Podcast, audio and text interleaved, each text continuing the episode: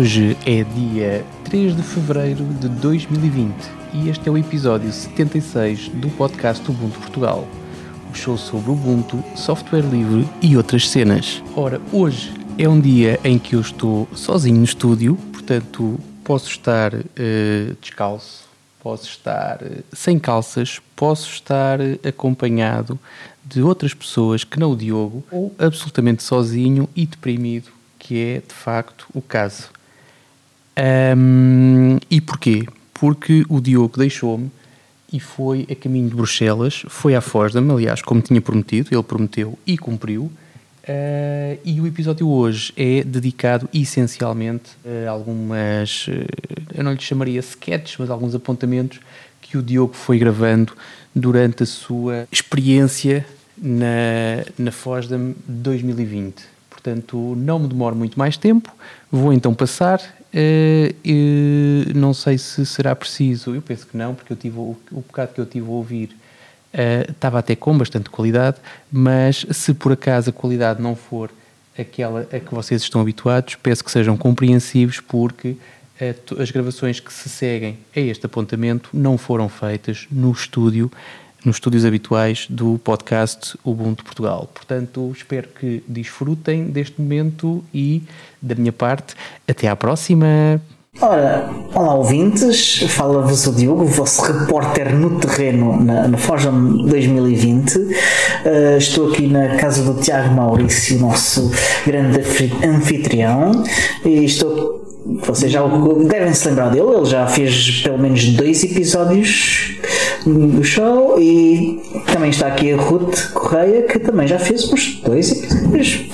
Pelo menos um episódio. Pelo menos um.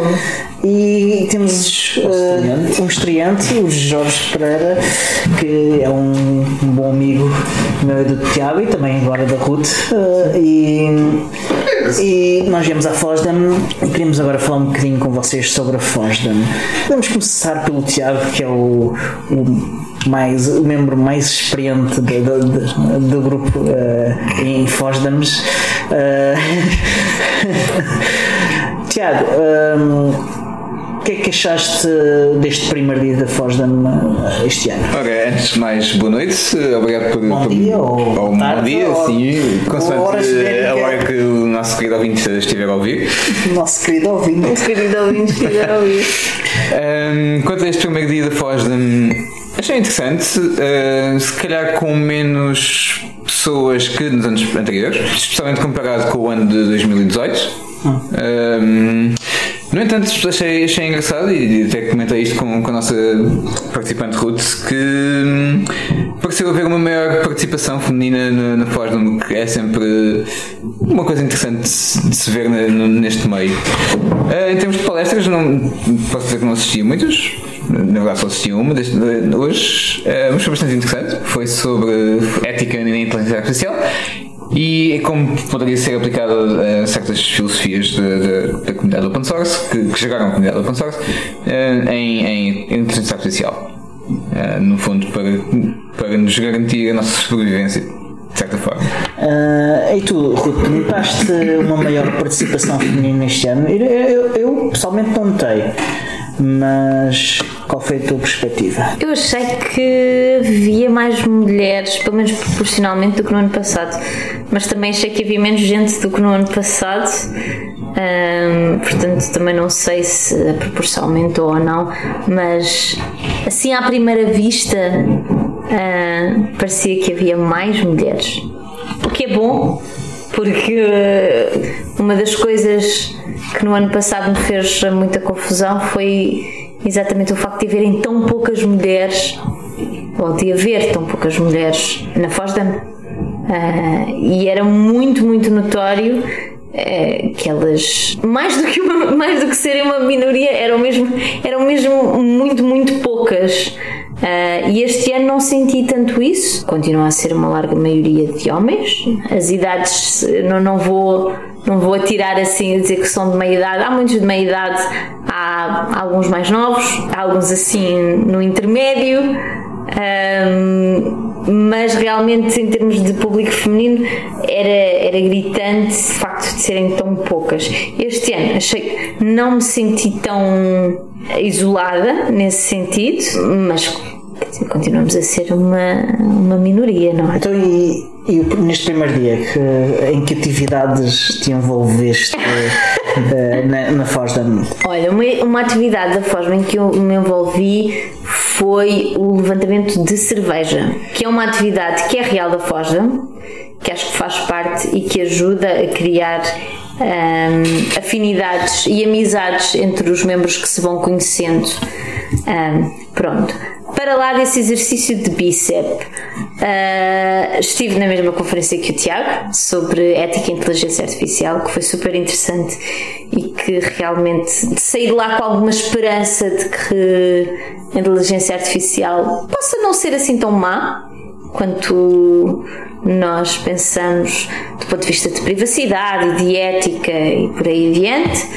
Um, e depois tivemos no exercício de networking, obviamente, uh, e de descoberta de novas tecnologias, de coisas que costumam ser anunciadas ou mostradas ao público na, na FOSDA que é um sítio perfeito para, para, para tal. E foi, foi bastante interessante ver algumas coisas novas na, no mundo de, do open source. Jorge, e tu que és um estreante na FOSDEM, uh, entre o que a gente foi contando ao longo destes anos em que tentámos convencer a vir e, e a realidade, uh, como, é que, como é que a coisa se compara? Para mim, já estava convencido há muito mais tempo. Nos últimos dois anos, pelo menos, houve sempre qualquer coisa por incrível que pareça aqui, não permitiu. Mas foi uma surpresa agradável. Porque superou bastante aquilo que estava à espera, por vários fatores. Primeiro, por. Pá, não, tá, não, sei, não sei o que é estava à espera, mas. Uh, o espírito que se sente de, do pessoal, de, da abertura, de falar, de, de, o gosto que tem de mostrar, de, de pá, acho que eh, uma pessoa percebe-se disso no meu caso muito específico, o que despertou em mim que trabalho sozinho, ou seja, tenho uma equipa onde sou eu, um colega remoto que faz as férias de vez em quando, mas sou basicamente uhum. eu. Isto a mim dá-me um boost de querer fazer mais coisas. Uhum. O que, que, é engraçado, porque é, é uma coisa muito difícil de manter quando trabalhas sozinho. Motivação, self-motivation. Uhum de, de, porque o trabalho fazes, mas de andares para a frente é, é mais difícil. E achei isto nesse sentido uma agradável surpresa, uma agradável surpresa. E, e sim, está vendido, para mim está vendido, está, não só por, pronto, por este motivo, além de depois estás de perto com, com que ferramentas trabalhas, acho que tens as pessoas, vês uma cara, às vezes é um bocado isso também. Achei engraçado, é para ver. Palestras também só fui uma. Com, Qual é que foi? Que a mesma do Tiago e da da Ruth? Foi um evento de grupo.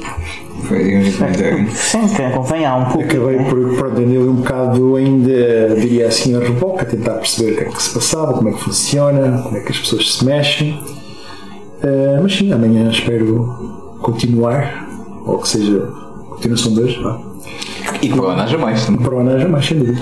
Ok, agora vocês vão todos ter que me explicar porque é que os robôs não nos vão matar a todos. Os robôs ainda nos podem matar a todos. Atenção, que se falou na, naquela sessão, basicamente foi uma proposta de um, processos e de passos que podem ser postos em prática de maneira a que eles não nos matem a todos. Mas isso depende sobretudo das pessoas que desenvolvem esses sistemas e, e de elas acharem-se se vale a pena ou não implementar estes processos. Mas tem sobretudo a ver com.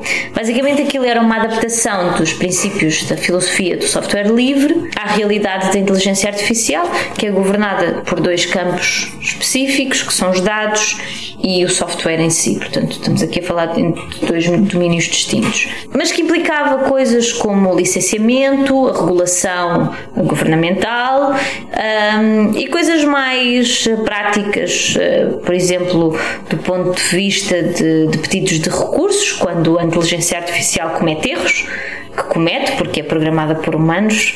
Uh, e nós também cometemos erros, não é? Uh, mas que esses processos de recursos um, para, ser um, para ser uma coisa ética têm de ser governados por humanos, ou seja, mesmo que a inteligência artificial cometa um erro quando se pede um recurso, um apelo um, sobre essa decisão, que, que esse recurso seja visto ou revisto por humanos. Ah, porque os humanos é que entendem contextos e é que têm empatia e é que conseguem criar esse tipo de ligação emocional que muitas vezes define, diferencia aquilo que é o correto do, do que é o errado. Um, ou define questões legais ou por aí adiante. Tinha também a ver com questões como a reprodutibilidade dos algoritmos, que neste momento são maioritariamente fechados, e é engraçado que no final houve alguém que, na plateia que perguntou. Um, eu já não me lembro ao certo qual era a pergunta. Sabes qual era? Tenho mais ou menos uma, uma ideia do que era a pergunta. No fundo, era uh, se, se os algoritmos que são assim, na altura desenvolvidos Uh, se deveriam ser no fundo abertos ou se, se devia haver uma, uma força externa a empurrar as empresas a publicarem as suas descobertas face ao, ao tipo de, de, algoritmia que estavam a, a, desenvolver. No qual a resposta foi, foi bastante engraçada uh, dos, dos oradores que disseram que se isso não fosse o facto, se calhar eles não deviam estar a desenvolver, porque se é uma coisa de facto tão, tão secreta e tão possivelmente maléfica, se calhar não devia estar a acontecer esse tipo de, de investigação. Aquilo só uma parte. Só uma parte, acho que há uma coisa pertinente que é que a medicina estuda-se. E agora estava a tentar procurar a lei ou há um, um regulamento, vá que é como é que se decide entre duas vidas. Hoje em dia não há resposta, que é o mesmo caso. Não há. É o que a pessoa que vai decidir acha o seu entendimento que quem é que morre, se é da esquerda, é da direita, o que é que é preferível matar, salvo seja um velhote. Temos um comboio onde está um senhor preso na linha e o que é que se faz? Arrebenta-se com o comboio, mata-se a pessoa da linha ou, ou, ou, até acho que este problema é apresentado, se bem me lembro, porque minha namorada estudou isso e achei aquilo engraçado, que era um comboio que se for em frente mata duas pessoas e se for para a esquerda mata quatro. Então, onde é que o comboio deve ir?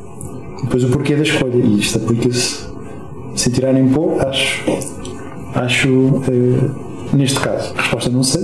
Eu percebo o porquê da pergunta, percebo o porquê da palestra, acho no, fim é, no fundo é fundamentar ou consciencializar para este, para este tipo de, de, de decisões, no fundo já estão em prática, carros autónomos, isso que acho que é melhor, que, que atualmente é melhor o melhor exemplo, mas uh, em para decisões em risco de vidas humanas como os carros autónomos, então, estão a começar a aparecer muitos, dizer aos milhares, ou seja, o risco cada vez há de ser maior, há de acontecer, ou vai acontecer, tem acontecido acidentes, mas Já não. correu gente. Sim, exato, exato. Uh, mas se bem que estatisticamente já, já se bem que pá, nesse, nesse sentido já, estatisticamente já foi mostrado que é, mesmo assim os carros autónomos com, com acidentes que tiveram mesmo assim continuam aparentemente a ser mais seguros face a ter um humano a conduzir, o que é, é de facto interessante.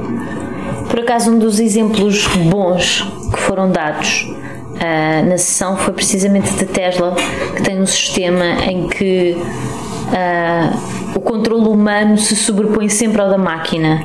Ou seja, a máquina tem todo aquele sistema de inteligência artificial e de prevenção de acidentes e por aí adiante, mas a partir do momento em que o humano pega no volante é o humano que tem o controle e, e isso era um, é um dos mecanismos que é tido como um, uma coisa boa para uh, este universo da inteligência artificial.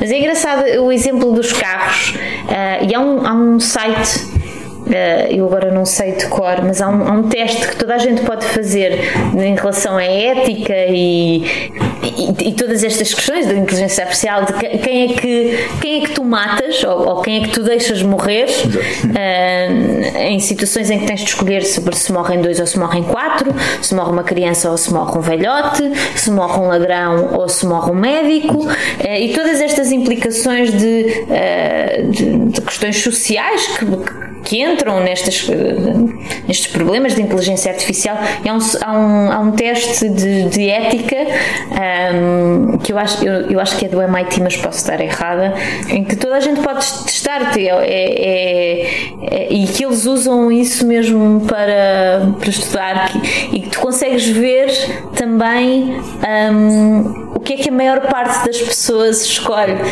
que também é interessante. E, por exemplo, uh, normalmente as crianças tendem a sobreviver mais do que os velhotes.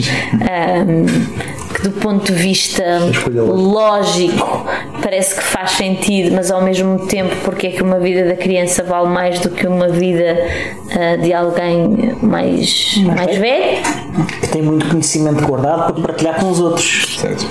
Ah, sim, esse, esse teste, ah, não sei se sou este teste, mas explicar mais, ah, já mas já ouvi falar de testes desse tipo e são, são, são interessantes e, e colocam-nos perante dilemas muito, muito, muito interessantes. Uh, só, só para fazer um- uma parte face à questão da Tesla, de facto, ok, é de facto um exemplo interessante da, da palestra.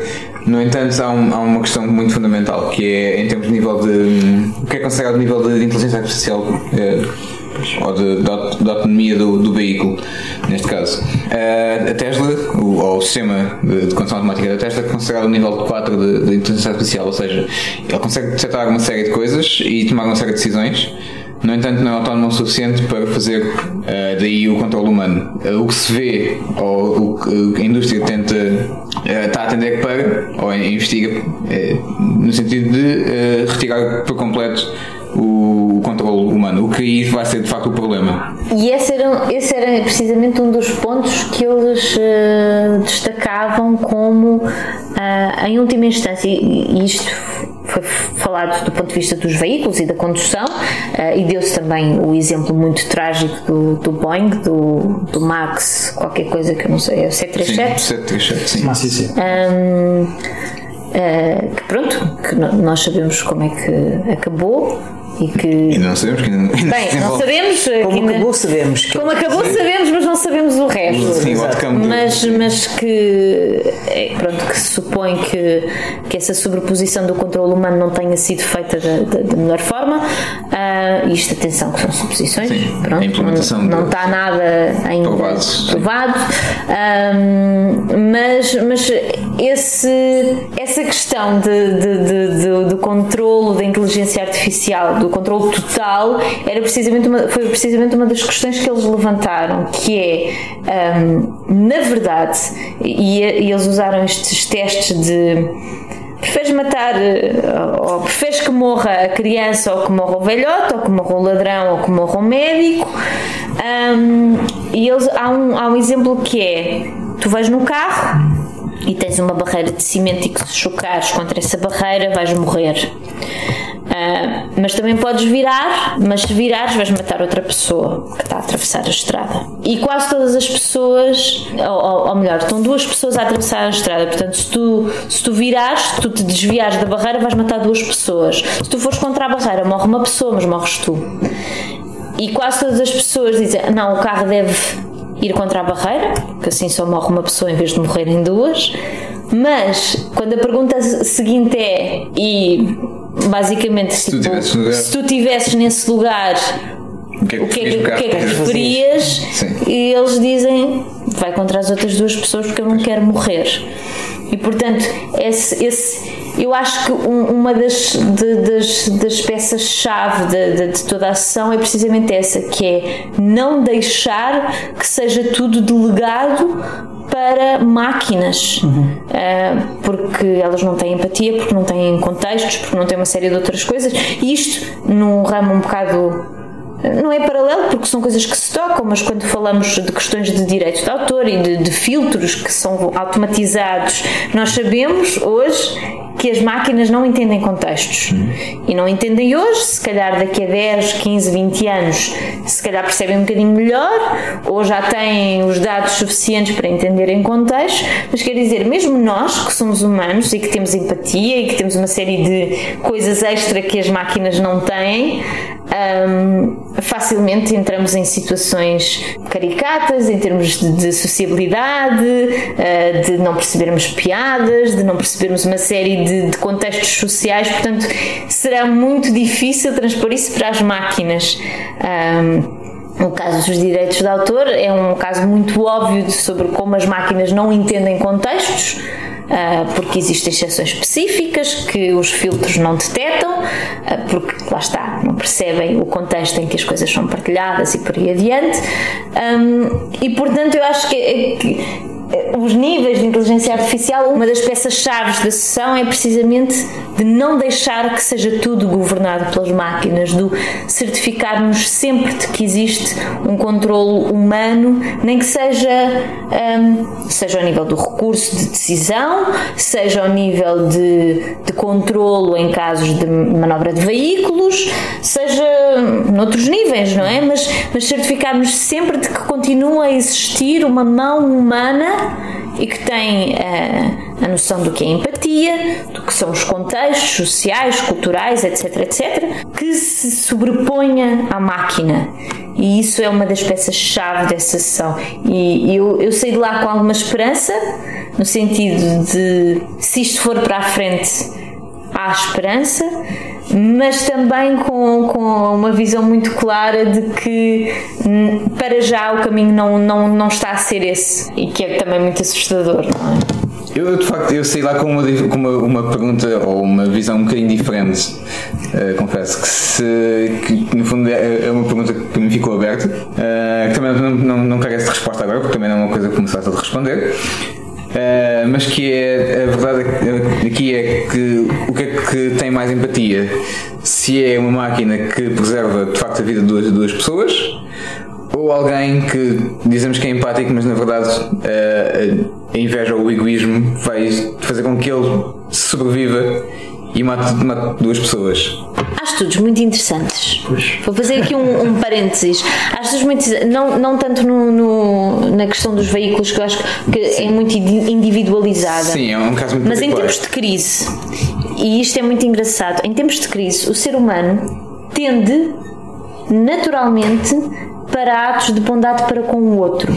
E em termos coletivos, a tendência geral, e isto há muitos estudos sobre Sim, sim. cenários de crise, a tendência geral é de, para, é, é de empatia para com o outro e de a noção de que o coletivo está acima da individualidade. Sim. E há um, há um texto incrível, e eu agora não me lembro de quem é, nem me lembro onde é que está, mas podem. eh, é um desafio que lanço aos ouvintes do podcast eh, para irem ao Google e descobrirem que artigo é que é sobre. eh, E eu acho que era sobre os- precisamente sobre os fogos na Austrália e sobre como os ricos, por uma série de, de, de eventos da vida deles. De Notre Dame, temos, o caso de Notre Dame, foi a mesma coisa, não é? Não, caso não, de- não. Sobre como os ricos, imagina, estás num cenário de fogos em que toda a gente tem de ser evacuada e que toda a gente está a seguir as indicações da proteção civil e dos, das autoridades em geral e em que o grupo age enquanto grupo e enquanto a, mi, a, a minha ação individual aqui não interessa porque eu tenho de agir no sentido de que todos fiquemos a salvo Certo. e os ricos comportam-se no sentido oposto. Isto é, isto é incrível e assustador e, e fascinante por razões eh, sociais, não é? Sim, sim. E, e sobre como, no geral, o coletivo tende a sobrepor-se ao indivíduo e é uma situação que é aceita por todos e que toda a gente trabalha no, no sentido de, ok, vamos todos em conjunto ficar a salvo e vamos todos sair daqui em conjunto porque é a única maneira de sobrevivermos, mas depois há um tipo qualquer que diz, não, mas eu tenho ali a minha mansão e eu tenho. Não sei. Pá, isto, o artigo é incrível, eu desafio-os a, a encontrarem no Google e a lerem porque Ou no DuckDuckGo. ou, ou no DuckDuckGo, sobretudo no DuckDuckGo ou no, no Quant ou noutro, noutro, no Ecosia, noutro motor de busca que prefiram, mas, mas, mas que é muito interessante. E, e essa história de, ok, nós no carro, obviamente ninguém quer ser a pessoa que vai morrer e que vai contra a barreira, mas isso também, o carro também é, uma- é um, é um veículo muito individual. Sim, é não é? Porque se é estivermos a falar de comboios, se estivermos a falar de, de- de comboios, é, a situação é muito diferente, porque um comboio não és tu que vais a conduzir, regra Não, geral, a menos que sejas o maquinista, Certo, não é? certo. Mas vamos assumir que a maior parte de nós não é maquinista. E portanto vamos sentadinhos a ler os nossos livros Certo. e a ver os nossos podcasts, essas coisas todas. Se houver Ah, alguma audiência, algum, se houver algum, algum maquinista na nossa audiência, Exato. Ah, mas pronto, se estivermos a falar de um transporte coletivo, ou de um comboio, um avião, ah, sei lá, um autocarro, são coisas muito diferentes de ah, eu vou aqui no meu, no meu carrinho e vou eu contra a barreira ou atropelo duas pessoas. É muito diferente. É, e, e a- mas a noção do coletivo ah, em situações de crise sobrepõe-se quase sempre ao individual. E isso está estudado e está provado. E é engraçado porque, e, e, portanto esta noção de que somos humanos e somos um ser social reflete-se na vida real em situações de crise. Sim, é verdade, mas aqui a questão é mesmo até que ponto é que o ser humano não se sente em crise neste tipo de situações em que existe uma inteligência artificial. No, no- momento, ou seja. eh, nós já, já houve casos eh, no, no passado, não, não tenho nenhum presente que seja, seja relativamente recente, eh, de que a inteligência artificial, no fundo, estava a trabalhar para salvar vidas humanas, e neste caso é- era um caso eh, num- numa colisão aérea, portanto, entre dois aviões de passageiros relativamente grandes, eh, e que o- os pilotos, neste caso, eh, sobrepuseram-se à, à, inteligência artificial e causaram eles próprios a colisão. Portanto, é, é é uma questão um bocado complexa. Dizemos que se eles podem sempre sobrepor-se. à- eu vou só deixar isto aqui antes de passar o, o microfone ao Diogo que ele está ali louco para Sim. pegar no microfone outra vez que é a, a grande questão aqui é quantos de nós se sentem confortáveis ah, que essa decisão seja feita por uma máquina Certo. E a verdade é que a maior parte de nós não se sente confortável com isso. Se calhar daqui a 20 ou 30 anos as coisas mudaram, mas é o mesmo do que as traduções legais. Tá, o texto legal é completamente normalizado na maior parte dos países, tem parâmetros muito específicos e na verdade tu consegues fazer traduções quase automáticas de textos legais. E quando, textos legais de, de questões de, lo- de Sim, sim. leis, direito, por aí adiante. Agora, Por acaso não, mas. por acaso não, porque tens eh, termos específicos para cada país e tens eh, jurisdições específicas eh, que nem sempre implicam o mesmo. Agora, quantos de nós é que se sentiriam confortáveis que um, um mecanismo de inteligência artificial decidisse sobre questões litigiosas entre pessoas? Certo. A maior parte não gostaria. Certo. No entanto, no entanto se calhar seriam. Ou cons- conseguiríamos considerar mais justas do que muitas vezes vemos os casos em tribunal que. Mas nós sabemos que a inteligência artificial é completamente biased, que tem imensos preconceitos. Sim, é verdade. Uh, no entanto, por treino de modelos, nós podemos se calhar considerar que as prim- as primeiras inteligências- as versões de inteligência artificial vão ser preconceituosas, mas quem diz que no futuro eles próprios trabalham este- estes preconceitos fora do seu. Da, sua, da sua raiz, não é? Sua- Agora vou ser a gaja chata. Quem é que programa maioritariamente modelos de inteligência artificial? Pronto, neste caso, podemos dizer que são os homens. No entanto, Não são só os homens. Certo. São os homens, tendencialmente brancos, tendencialmente meia idade, com formação superior, Certo. que vivem em países desenvolvidos, tendencialmente em- que ganham acima da média. Portanto, não são, não são os homens, são um grupo muito específico de É pessoas. Eu não, não- nem, pá, podiam ser mulheres, mas, mas são um grupo muito específico, muito homogéneo e muito elitista Uhum. de pessoas que não corresponde à grande diversidade de contextos que existe no mundo. É verdade. No entanto, aí nós podemos colma- colmatar esta, esta falha, chamemos assim, com, com outros, eh, passa a expressão, inputs de- do resto da, da população que pode- possam, no fundo, treinar o modelo de outra forma. Eh, curiosamente, eh, vimos que já, já, já fomos feitas experiências com informações que são disponíveis na, na internet e vimos que, de facto, eh, não correu muito bem. Mas, quem sabe no futuro as coisas vão tomar outro, outro rumo. E agora sim, passo o microfone ao Diogo, que já nos vai matar. Não, claro que não. São os robôs. Podes fazer um, todo um episódio sobre inteligência artificial baseado na nesta sessão da Fosdem. Exatamente. Que não tem nada a ver com o Ubuntu, mas pode ter. ah, Ah, pode- aliás, o Ubuntu é muito utilizado para trabalhar com a inteligência artificial. malvados, maléficos. Vou deixar de usar o Ubuntu.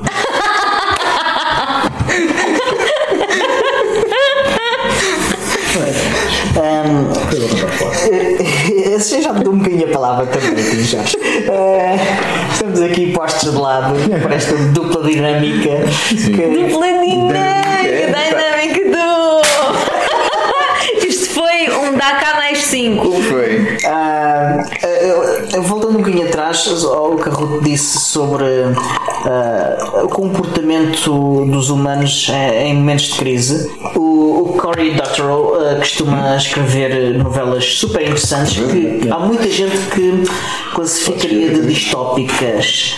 Só que ele próprio diz que não são porque eh, normalmente as novelas dele eh, estão ao redor de, de como indivíduos, grupos maiores ou mais pequenos, pessoas se unem para superar as dificuldades de, de- de uma catástrofe, de um evento eh, catastrófico em geral. Pode não ser um- uma catástrofe natural, pode não ser algo desse género, mas é um, um- algo eh, desse tipo. E, e- e- essa é a dinâmica que- em que ele se foca.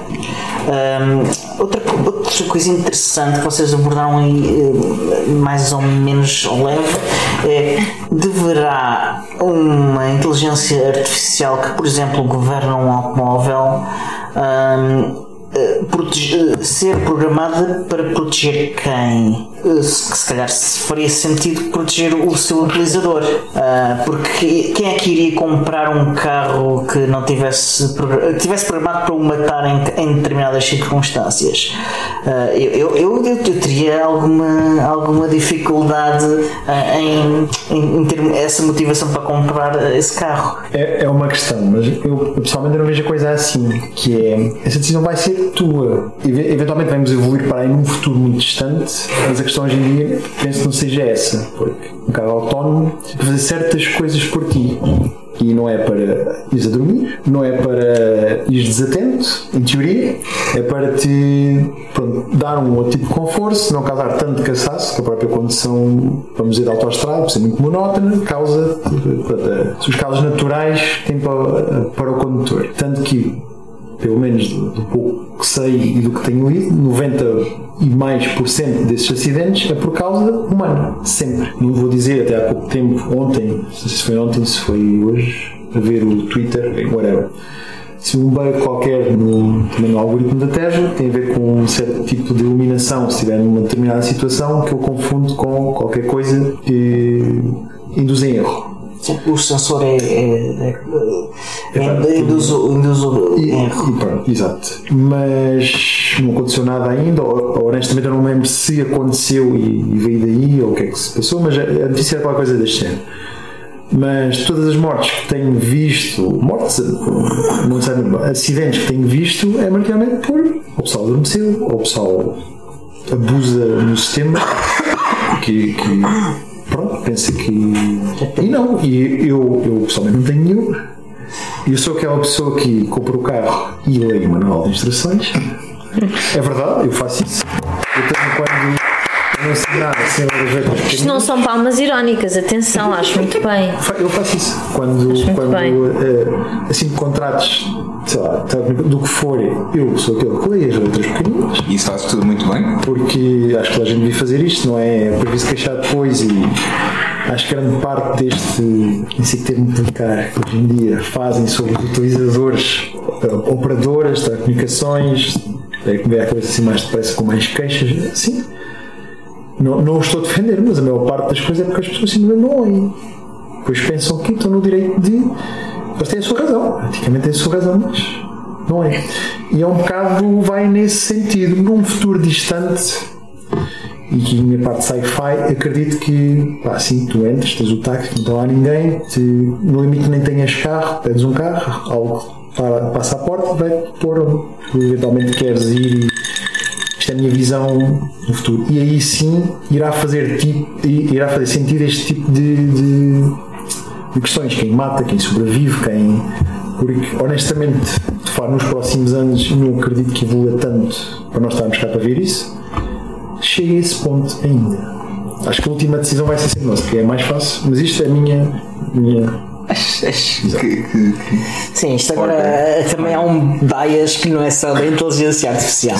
Não é. Ahm, E, aliás, é, e é por causa deste tipo de bias que a inteligência artificial tem os seus. Uh, só, só, só, quero questionar aqui uma coisa. Uh, ainda há dias o, o, o, CEO da Volkswagen diz que esse tipo de autonomia nunca vai existir. Uh, não sei qual foi o motivo que o levou a dizer isso, se ele não acredita na tecnologia que é capaz de fazer isso, ou se acredita que a tecnologia não deva ser capaz de fazer esse tipo de coisas.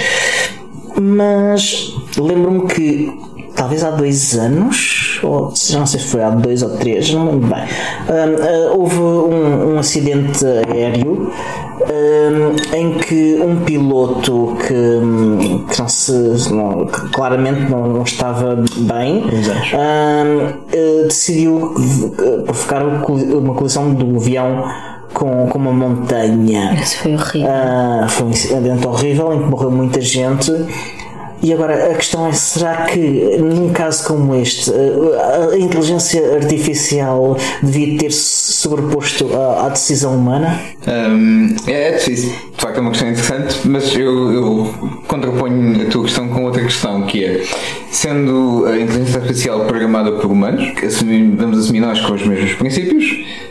Um, dos princípios básicos que nós temos é a nossa autopreservação. Portanto, até que ponto é que uma inteligência artificial se vai pôr em comportamentos de risco, como nós temos, por exemplo, comportamento de risco numa, estrada, numa autostrada que pode causar um acidente, ou um avião que corta uma, uma montanha, ou outras coisas desse género. Portanto, até que ponto é que uma inteligência artificial vai causar estes problemas ao ponto de ser uma questão ética para considerarmos? Já que estamos numa de lançar perguntas, eu vou contrapor com mais outra. Mais outra que é a grande maioria dos nossos uh, sistemas, uh, não sistemas, mas também os sistemas, mas sobretudo as teorias económicas, sociais e que governam os sistemas económicos e sociais em que nós vivemos, um, ehm, têm uma questão que é fundamental e que é eternamente trágica, que é, eh, eles partem do princípio que o ser humano é racional e não há ninguém, eu não conheço ninguém neste mundo que nunca tenha perdido o controle a certa altura. Um, perder o controle pode ser muita coisa, não é? Não tem de ser uma coisa necessariamente violenta, nem trágica, nem por aí adiante, mas, mas que perdeu o controle a certa altura e como todos estes sistemas e teorias partem deste princípio que é de que o ser humano é racional e comporta-se de forma racional, que é mentira e que nós sabemos que é mentira e, e que eu acho que nós tentamos eh, e, e eu acho que é isso que se tenta mitigar com a inteligência artificial, que é ter um sistema de salvaguarda em que afinal eh, as coisas correm todas bem e em que há ordem e em que há regras e em que as coisas não saem desse, desses parâmetros. Mas, no entanto, e agora aqui para abanar as coisas, e obviamente isto a ser levado de forma muito leve, mas aquilo que nos torna humanos é precisamente o facto de não sermos racionais. Isso não, agora, saindo das partes mais práticas e passando para uma parte um bocadinho mais cultural, que é aquilo que nos toca e que mexe connosco, a música, a arte, os filmes, a ficção científica, uh, o que for que mexa connosco, mexe connosco uh, do ponto de vista emocional. São muito poucas as pessoas que criam ligações com coisas Uh, que mexem com elas do ponto de vista racional, não é? Não, não há. Sim, eu gosto de, de, de, software livre porque uma questão de princípios e por aí adiante, e se calhar é um bocadinho mais racional, mas o que mexe comigo realmente é fazer parte da comunidade. E se calhar, se eu não fizesse parte da comunidade, até podia usar software livre na mesma e defender os princípios, mas se calhar não, era algo que me dissesse tanto, por exemplo. E, e, eu acho que isso é uma coisa muito importante, que é a inteligência artificial, ok, se calhar desse ponto de vista pode, pode mitigar muita coisa e pode aliviar muita coisa, é verdade, apesar de todas as falhas que tem, que nós sabemos, porque nós humanos somos falíveis, mas ao mesmo tempo também uh, acaba um bocado com eu ia dizer a magia, mas a magia parece assim um bocado esotérico, uh, mas com aquilo que é o bom de ser humano, que é que nós somos imprevisíveis e somos emocionais e às vezes perdemos o controle e o perder o controle às vezes é aquilo que nos dá vontade de viver e é aquilo que nos faz ir para a frente e é, e é aquilo que, que, que faz, mais do que viver, é aquilo que nos faz sobreviver. E tu estavas a falar do sentido da autopreservação, mas a emoção tem muito a ver com isso. E tu muitas vezes acabas por excluir certa coisa de, de, dos teus dias e da tua vida, precisamente pelo teu sentido de autopreservação. E há bocado tu falaste no, no uh, tu Diogo falaste no Cory Doctorow e eu vou falar noutro livro que é uma perspectiva um bocadinho diferente, que é da Rebecca Solnit, que é incrível, que se chama Hope in the Dark. E eu acho que está traduzido em português e acho que tem edição em português, mas agora não sei de quem. Se calhar posso mandar, posso ir à procura e depois, depois nas notas do podcast. Que é precisamente sobre como o ser humano tem uma capacidade de, de, de criar esperança e de se mover no coletivo por causa dessa esperança para lá daquilo que seria racional e que muitas vezes é isso que nos faz sobreviver em momentos de crise.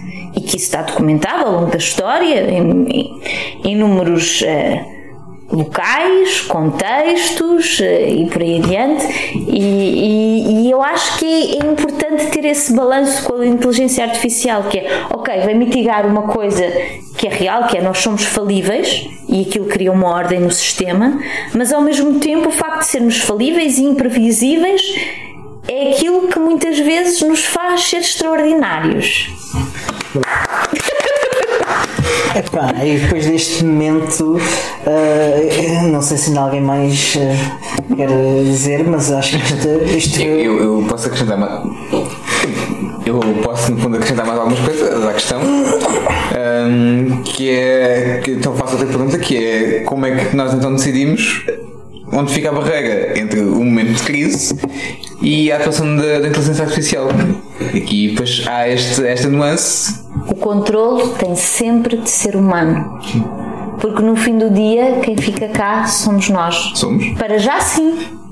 Daqui a uns anos não sabemos, Sim. mas para já somos nós e por isso o controle tem de ser nosso. E a questão então é quem é que tem o controle? Quem de nós tem o controle? Porque aí depois então vai dar o, o aso para muito abuso de quem está a controlar a inteligência artificial. E se calhar estamos a dar mais poder a quem deve. E pronto, estes foram os Fantastic Fosdem 4. uh, e...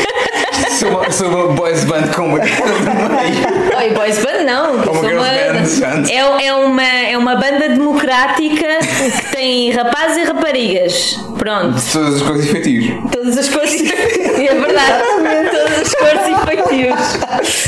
Ok, uh, então passo a palavra ao, ao, ao meu camarada Tiago Carrondo e de Bruxelas para Lisboa. Avante, camarada, avante. Obrigado aqui aos, aos, aos meus uh, com anfitriões convidados hoje e, e até à próxima. Ah, estamos de volta.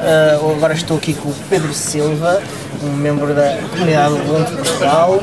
Vocês já o conhecem, já fez um episódio connosco. Uh, falou um bocadinho sobre uh, como ele utiliza software livre para, para a sua profissão.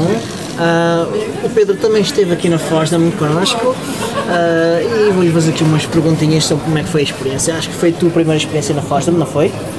Foi, presencialmente sim. Eu tenho acompanhado as últimas edições, mas infelizmente não presencialmente.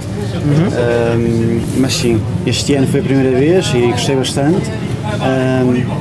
Primeiras impressões, muita grande, muitas pessoas, muitas talks planeadas para ver e também muitas talks que não consegui ver. E, é claro, também a minha primeira talk cá uh, na Fosna, por isso. Sim, o Pedro fez uma apresentação, quer dizer, ele, ele foi, estreou-se logo a regra, uh, veio ver e veio apresentar. Uh, saber o que é que foi a tua apresentação? É, foi uh, basicamente como tornar a Colabra Online mais tua, ou seja, como customizar, como personalizar um, não, tentando não entrar em muitos detalhes, eh, especialmente uh, que em que hou- que houvesse eh, requerimentos, por exemplo, em que, em que precisasses de ser programador, eh, ou seja, em que qualquer designer ou qualquer eh, ou qualquer pessoa ou qualquer empresário conseguisse, eh, ou até utilizador final, eh, conseguisse eh, brincar com, com, com o tema, alterar o tema, até incluir hum, ícones hum, que preferissem. Eh, até fiz uma, uma brincadeira, eh, por exemplo, se, se, eh, se não gostares do, do ícone, por exemplo, de, de, de currency, não é? de, de- da, da moeda, de formatar como, como moeda, podia- facilmente poderias trocar por eh, qualquer outra coisa, por uma, por uma batata até, eh, e fazer isso em 3, 4 passos, não é? E eh, acabei com uma proposta de como tornar este workflow um bocadinho hum, mais organizado, mas continuando a salvaguardar o estado eh, da, da- da estrutura de pastos. Não é? Assim que haja um- uma atualização, eh, as tuas personalizações eh, devem então eh, continuar eh, ativas e tu podes, por exemplo, eh, fazer backup delas, eh, ativá-las e sem, sem, sem grandes malabarismos. Não é? Portanto, os fãs de Beat Potato uh, podem estar descansa- descansados que podem utilizar o seu símbolo preferido. Exato, exato.